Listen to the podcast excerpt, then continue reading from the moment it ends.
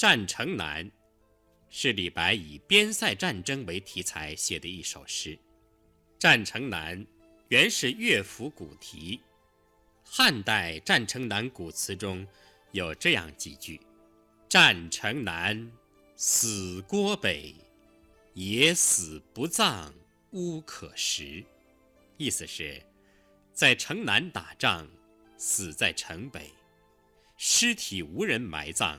被乌鸦啄食，这是汉代民间流传的一首反战诗。李白的《战城南》承袭乐府旧题，内容上也继承和发展了古乐府的现实主义和人道主义精神，是李白边塞诗中少见的纯粹反战的作品。边塞诗是唐诗中一个传统题材。唐代诗人，无论到过还是没有到过边塞，大都创作过以边塞为题材的诗歌。这是因为，唐朝中央朝廷与少数民族之间的边塞战争，既是唐朝政治军事的大问题，也是一个很广泛、很严重的社会问题。边境的安定或骚乱，将帅的贤能与贪暴。战争的胜利和失败，直接关系到千万人民能否安居乐业，妻子儿女能否团圆欢聚等等。李白的边塞诗和盛唐其他诗人的边塞诗一样，内容相当广泛，其中有交织着他对边塞的向往之情的，有写将士保卫边防的英雄气概的。也有反映戍边的艰苦和战士思念家乡亲人、妻子思念丈夫的，但是像《战城南》这样通篇充满着强烈的反战情绪，把边塞战争写得十分残酷，甚至充满了血腥味儿的诗，却并不多见。唐玄宗天宝十年和十三年，丞相杨国忠曾发动。对西南少数民族政权南诏的战争，唐军官兵战死近二十万人，损失极其惨重。李白为征南诏之战，写有《古风·羽檄如流星》一诗，思想上与《战城南》相同，也是纯粹的反战之作。《战城南》写于天宝八年，早于《古风》。羽檄如流星，可以说，《战城南》是李白边塞诗内容发生巨大变化的转折点。这个变化，无论对李白思想的研究和考察唐代边境战争的性质，都是值得我们予以重视的。为什么会有这个变化呢？要联系唐玄宗晚年的穷兵黩武和无休止的开边政策来看。唐玄宗前期，即开元时期，边境上的战争虽然不少，但战争的目的基本上是为了守卫边防，保障西域通商路线的安全。战争的性质基本上是正义的。但是这个情况到了唐玄宗后期，即天宝时期，就有了变化。统治阶级的本质。是要占有土地，少数战将也企图以边功邀赏升官。于是，防御性的战争发展为无止境的开边战争。李白是爱国爱人民的诗人，边塞战争性质的变化，带来了他边塞诗歌内容的变化。出于爱国爱民之心和人道主义精神。李白忧心如焚地感觉到，穷兵黩武和无止境的开边政策，意味着国家和人民灾祸的即将来临。所以他在诗中不惜用威严重语来警告最高统治者，强烈反对他们的开边政策和不义战争。现在，我们把《战城南》这首诗读一遍。去年战桑干源，今年战，葱河道。洗兵调支海上波，放马天山雪中草。万里长征战，三军尽衰老。匈奴以杀戮为耕作，古来唯见白骨黄沙田。秦家筑城被胡处，汉家还有烽火燃。烽火燃不息，征战无已时。野战格斗死，败马豪名向天悲。乌鸢啄人肠，衔飞上挂枯树枝。士卒屠草马，将军。空而为，乃知兵者是凶器，圣人不得已而用之。这首诗换了三个韵脚，韵换，诗意也随之转换。从换韵的地方，可以将全诗分为三段。第一段共八句，有开头到万里长征战。三军尽衰老。诗一开头，连用四个三字句：去年战桑干源，今年战葱河道。再加上去年战、今年战字面上的重复，显得调促弦急，加重了战争连年使人不堪承受的心理感觉。这四个三字句中。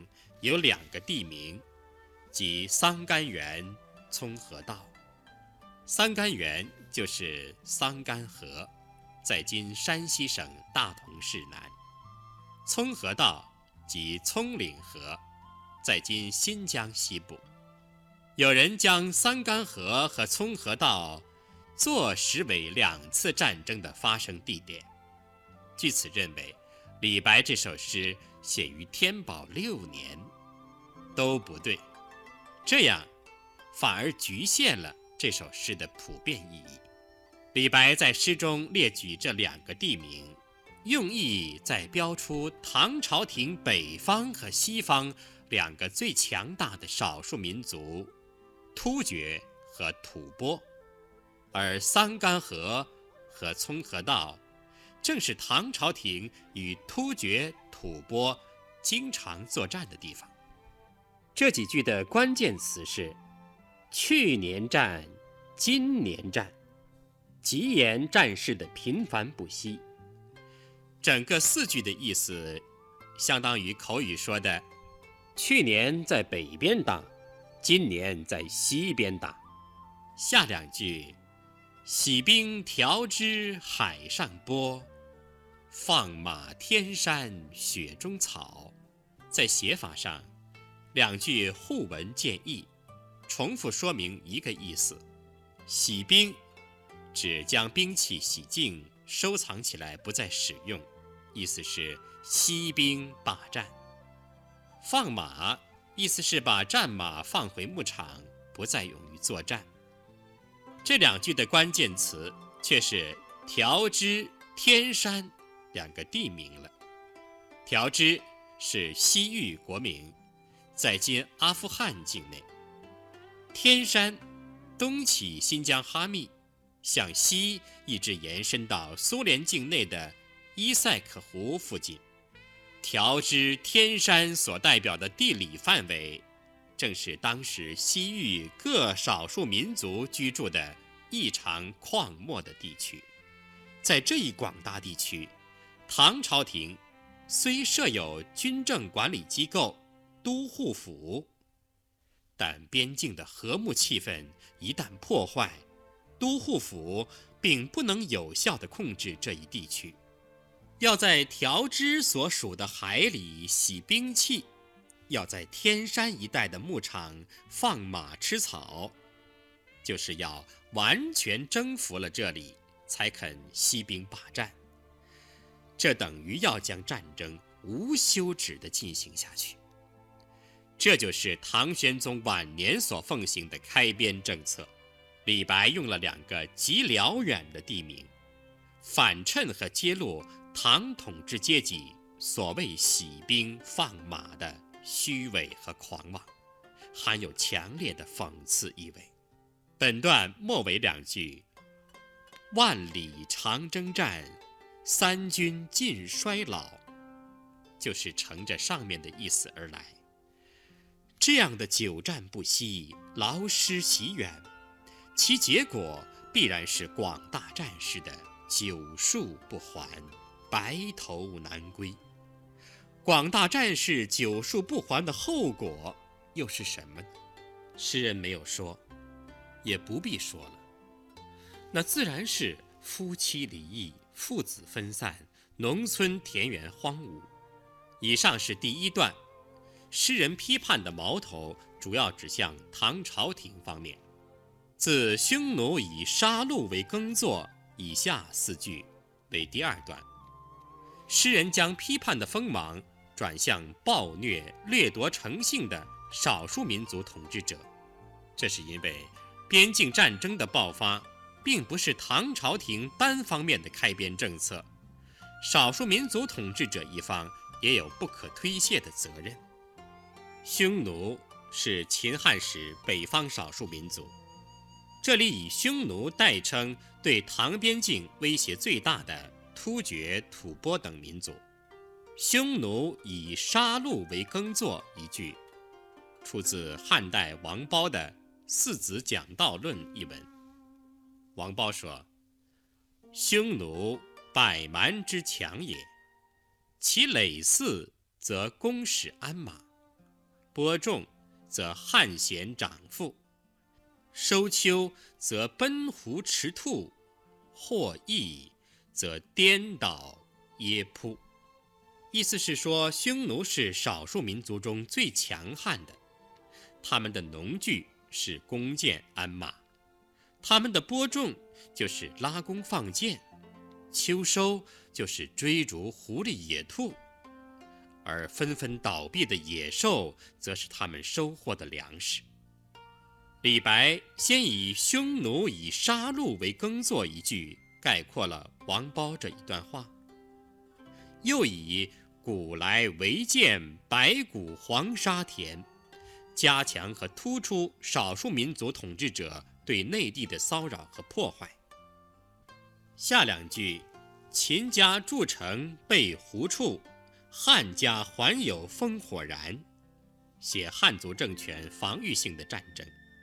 诗人对秦汉以来的汉族政权抗击匈奴战争的正义性表示了肯定，其中也包括了唐前期及唐太宗贞观年间至唐玄宗开元年间抗击异族侵略的正义战争。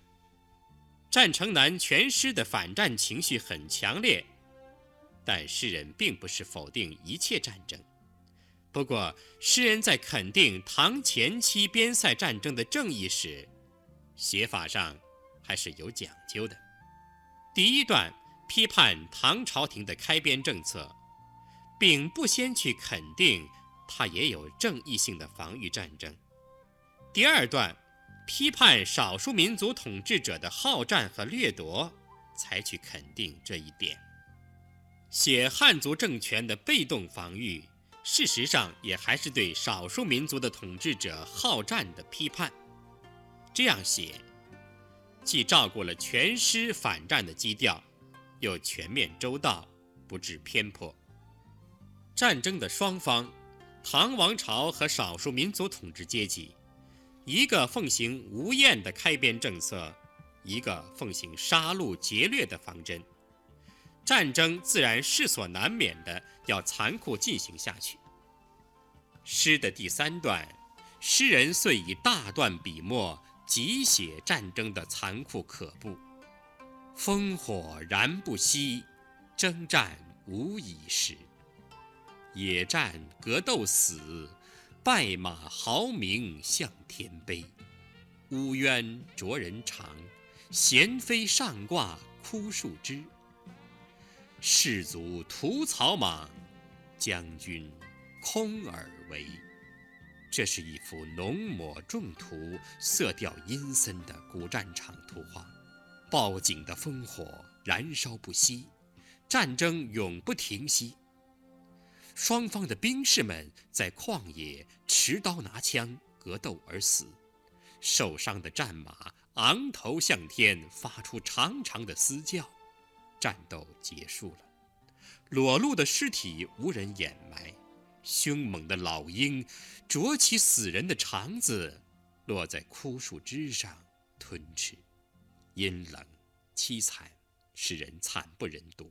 这几句是诗人格外用力写出来的威严重语。统治阶级穷兵黩武、劫掠成性，无异于拿无数士卒的生命去摆他们的人肉筵宴。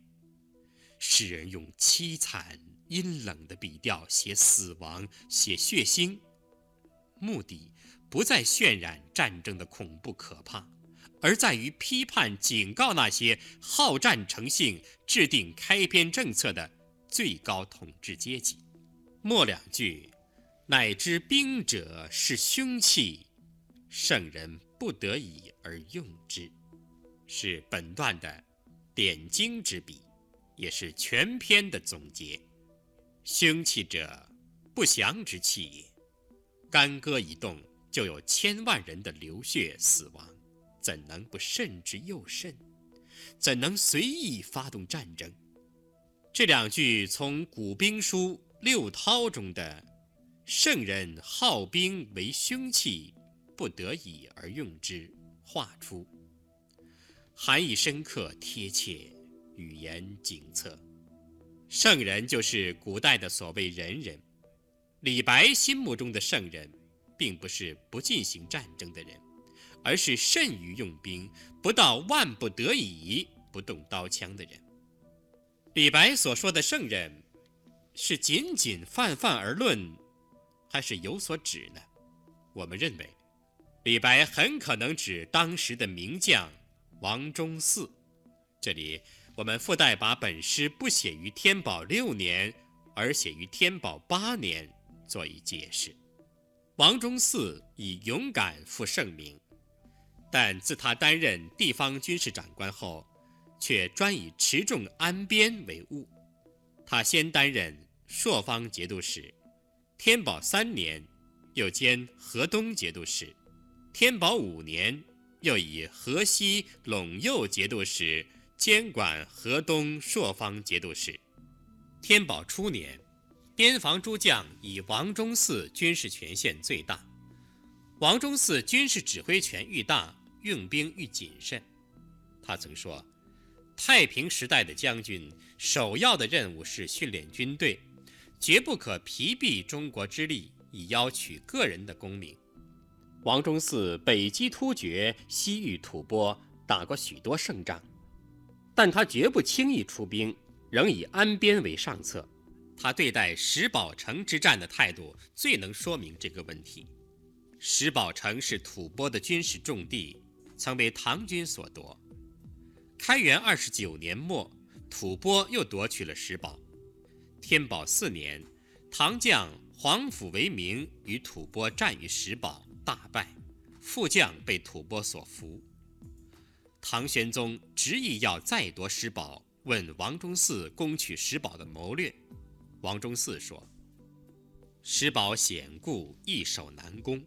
吐蕃以倾国的兵力防守，我军要进攻石宝，不牺牲数万人的性命，恐怕难以取胜。但以数万人生命换取石宝，所得不如所失。”玄宗很不高兴。另一唐将董延光企图邀功，自告奋勇领兵攻石宝。唐玄宗令王忠嗣分兵协助，王忠嗣不愿意打这一仗，不得已服从命令，但并不尽力。有人劝王忠嗣态度积极一些，王忠嗣说：“现在用数万人的生命换得一城，得了它，并不能遏制吐蕃；不得它，与中国已无害。石宝不得，我个人不过受降职处分。”怎能以数万人生命换取个人的升官呢？这次战斗，唐军果然失败。唐玄宗大怒，将王忠嗣交司法机关问成死罪，后经人劝解，才免于一死。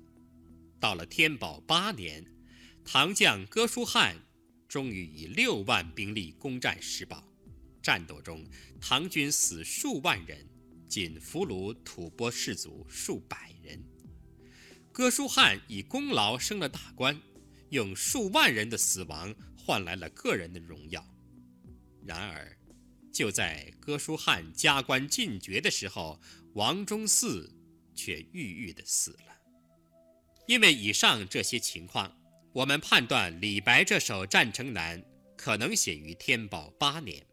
第一，攻占石堡一战，最能代表唐玄宗晚年无厌的开边政策；第二，最能代表个别战将好战邀功的心理；第三，诗人一贯敬仰的王忠嗣死于此年。战国时的孟子曾批评当时的战争说：“争地以战，杀人营也；争城以战，杀人营城。故善战者服上刑。”孟子说的善战者就是好战者，要给他们施以最严酷的刑罚。这表现了孟子的人道主义思想。李白《战城南》中表现出来的也是这种思想。诗人严厉批判统治阶级的好战，表彰甚于用兵的良将王忠嗣，对广大无辜牺牲的战士以深切的同情。李白是伟大的浪漫主义诗人，从这首诗我们可以看出，浪漫主义诗人的创作仍然是深深地根植于现实土壤之中的。这首诗在艺术上有两点值得特别提出。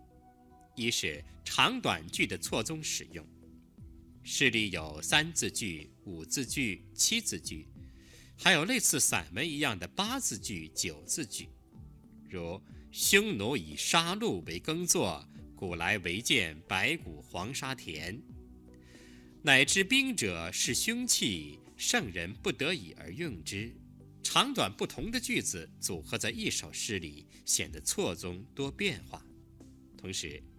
诗人又将五字句与七字句搭配，在错综变化中更求错综变化，如“野战格斗死，败马嚎鸣向天悲”，“乌鸢啄人肠，闲飞上挂枯树枝”。